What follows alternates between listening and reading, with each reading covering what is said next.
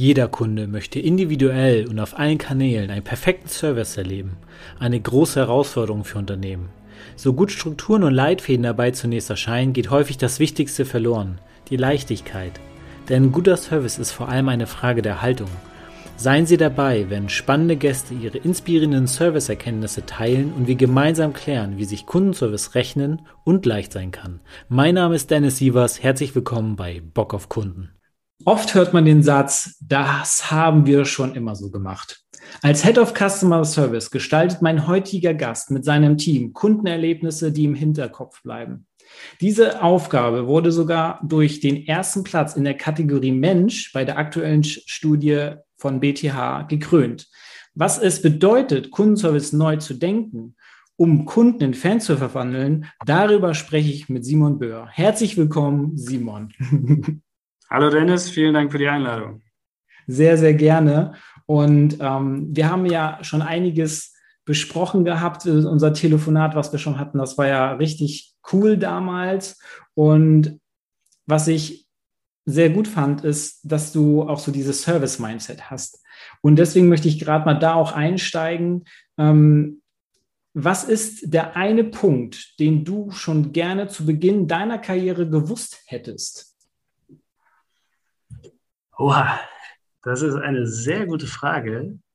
Also da muss ich mal äh, abweichen von dem, was ich jetzt tue äh, und etwas weiter, weiter zurück in die Vergangenheit gehen, als wir uns, äh, als ich mit zwei Freunden damals, als wir ein Unternehmen gegründet haben, eine, eine Plattform für Gutscheine. Mhm. Und da hätte ich gerne von Anfang an mitgenommen, dass es wichtig ist, in einem Team äh, verschiedene Fähigkeiten zu haben und unterschiedliche Dinge einzubringen. Das war, ja, das war eigentlich so die, meine wichtigste Erfahrung so in dieser Unternehmensgründung. Wir waren halt gute Freunde und wir haben uns zu dritt äh, da diese Online-Plattform überlegt für, für Gutscheine. Oh, aber wir haben alle drei natürlich gleich getickt. Wir hatten mhm. die gleichen Interessen. Wir waren alle vertriebsorientiert. Und da haben wir dann relativ schnell gemerkt, okay, äh, irgendwie fehlt was. Äh, und das war, war eine ganz wichtige Erfahrung und das hätte ich am liebsten auch gerne vorher äh, schon gewusst, dass es, dass es wichtig ist, in einem Team unterschiedliche Fähigkeiten zu haben und unterschiedliche Charaktere, auch wenn es dann manchmal schwierig wird natürlich. Natürlich mhm. ist es mhm. erstmal einfacher, wenn man sich super versteht und äh, man so gleich tickt, aber um ein richtig gutes Ergebnis zu bekommen, ähm, es ist wichtig, im Team ganz unterschiedliche Charaktere zu haben, ganz unterschiedliche Fähigkeiten. Das hätte uns zu der Zeit vielleicht schon einiges an Kummer er, erspart, äh, wenn wir das da alle gewusst hätten. Das äh, sehe ich genauso. Das ist auch einer meiner größten Learnings auch so gewesen, muss ich ganz ehrlich sagen, zu merken, dass Menschen mit anderen Blickwinkeln ähm, oft so Chancenfelder bei einem selber aufmachen, die man selber erstmal total irgendwie als kritisch und super anstrengend empfindet, weil man nicht in der Denke ist dieser anderen Person, aber man eigentlich dadurch total viel mitnehmen kann.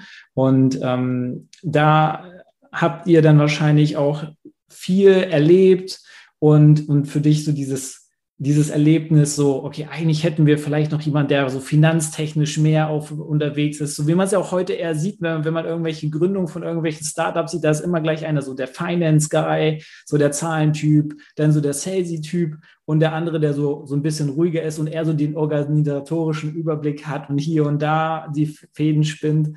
Und das hättest du dir sozusagen nach dieser Geschichte dann eher ähm, zu, also zutrauen müssen, mehr solche Menschen einladen zu können, dass ihr vielleicht hier und da ähm, andere Typen mit reinbringt, damit es vielleicht noch erfolgreicher wird. Genau. Also ja, okay.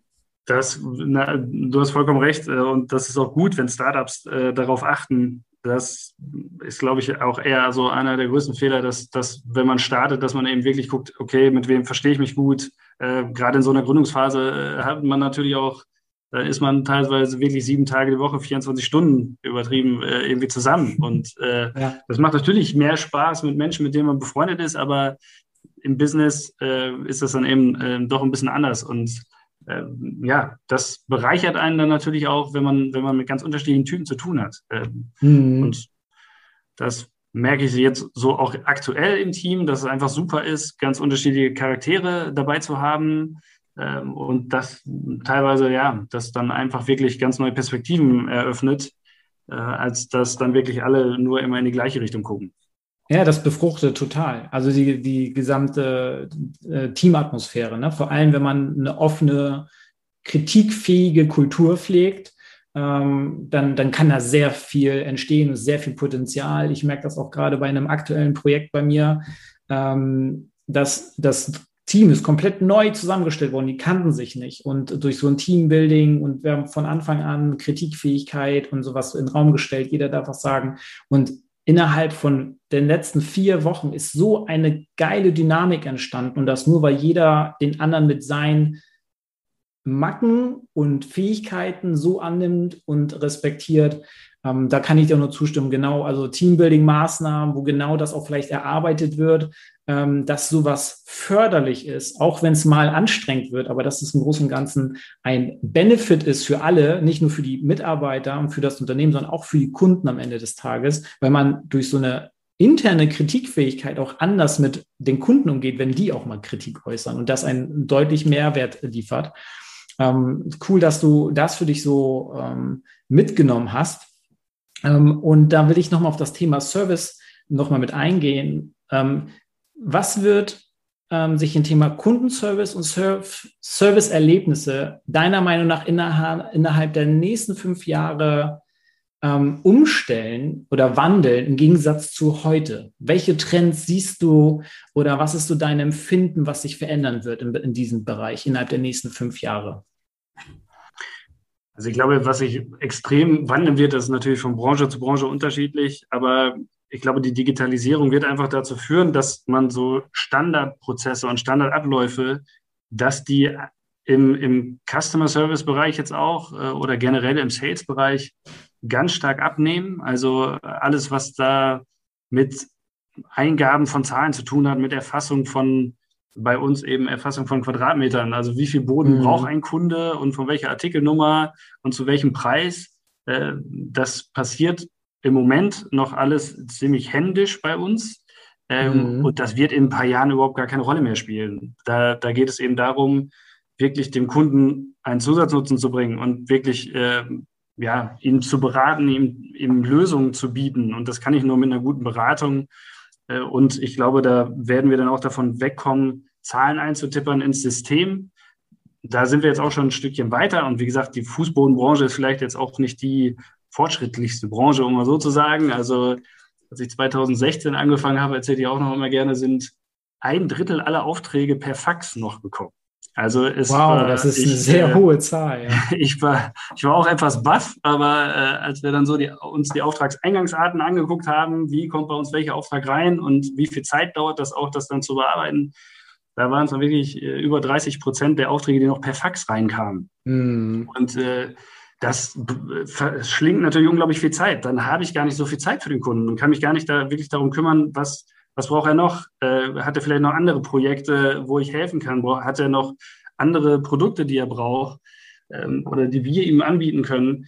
Und deswegen sind wir jetzt auch dazu übergegangen und haben ein äh, B2B-Portal, wo der Kunde dann, wie wir es heute von Amazon und allen anderen Plattformen auch kennen, ganz normal einkaufen kann. Ähm, er kriegt sofort seine Auftragsbestätigung, er hat ein Tracking für, für seine Lieferungen und dadurch gewinnen wir natürlich unglaublich viel Zeit und können uns eben viel mehr um den Kunden kümmern, als jetzt einfach nur Zahlen einzutippern. Und mhm. ich glaube, genau das wird so der Trend der Zukunft sein. Ich glaube, der Mensch wird immer noch wichtig sein.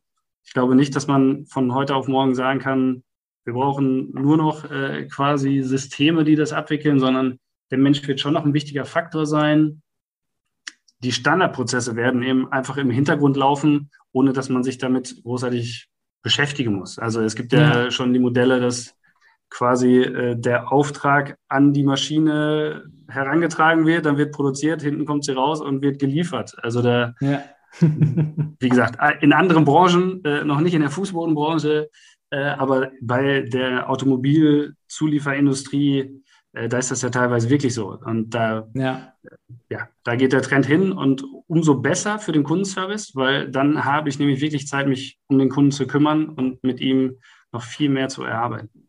Ja, was, was auch super Sinn macht, auch in, in das, wenn man das serviceorientiert denkt, wenn, wenn ein Kunde online da einkauft und ihr seht bei gewissen Kunden gewisse Trends, dann kann man ja auch ähm, aktiv, also dass das dann automatisiert ist bis, äh, bis zu einem gewissen Grad und dass man dann als Serviceoption sagt, okay, wir sehen, der kauft ganz viel davon ein.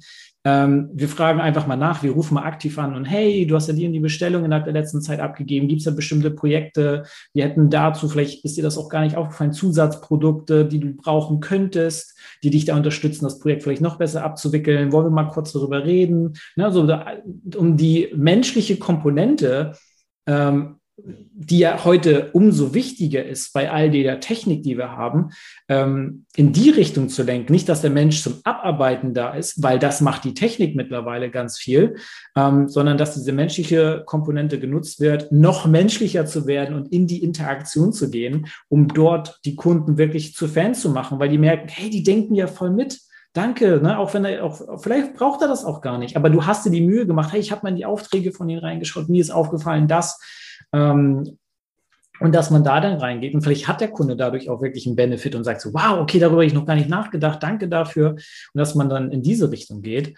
Und ähm, das finde ich ähm, immer interessant, wenn das, wenn, wenn ein Unternehmen mehr auch in diese Richtung geht und sagt so, okay, Menschlichkeit ist immer noch wichtig. Klar, Automatisierung, Technik müssen wir haben, aber die wird benutzt, um Standardarbeiten zu äh, abzufedern, damit die Menschen halt wirklich auch Mensch sein können und in dieser Interaktion sind. Und, ähm, und da will ich, weil das ja auch ein prägender Moment ist, wenn man so etwas in ein Unternehmen einführt. Und apropos prägender Moment, da will ich gerne mal auf dich wieder zurückkommen als Mensch. Was war denn, also welcher Moment ist in deinem Leben für dich am meisten prägend gewesen und was hast du daraus gelernt? Also wie war das davor und wie war das danach?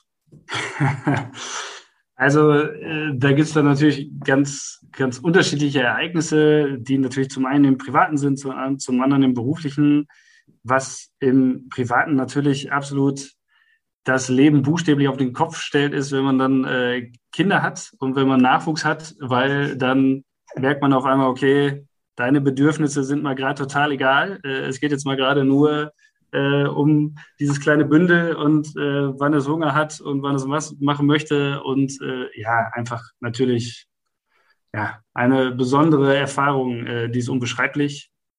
Und das andere beruflich, äh, wir sprachen darüber, war natürlich schon, ist das sehr prägend, äh, wenn man, wenn man ein Unternehmen gründet, wenn man zusammen eine Idee entwickelt und sagt, okay, komm, wir machen das jetzt und dann auch den Schritt geht und einen vermeintlich sicheren Job kündigt und sagt, aber ich, ich habe jetzt diese Idee im Kopf und ich möchte das jetzt gerne machen, ähm, da lernt man in kürzester Zeit so unglaublich viel. Also als wir damals dieses Unternehmen gegründet haben, da war Groupon und Daily Deal, waren da sehr groß, sehr bekannt. Da kam so diese Gutscheinphase, wo man dann auf einer Plattform stark rabattierte Angebote bekommt für seine Stadt.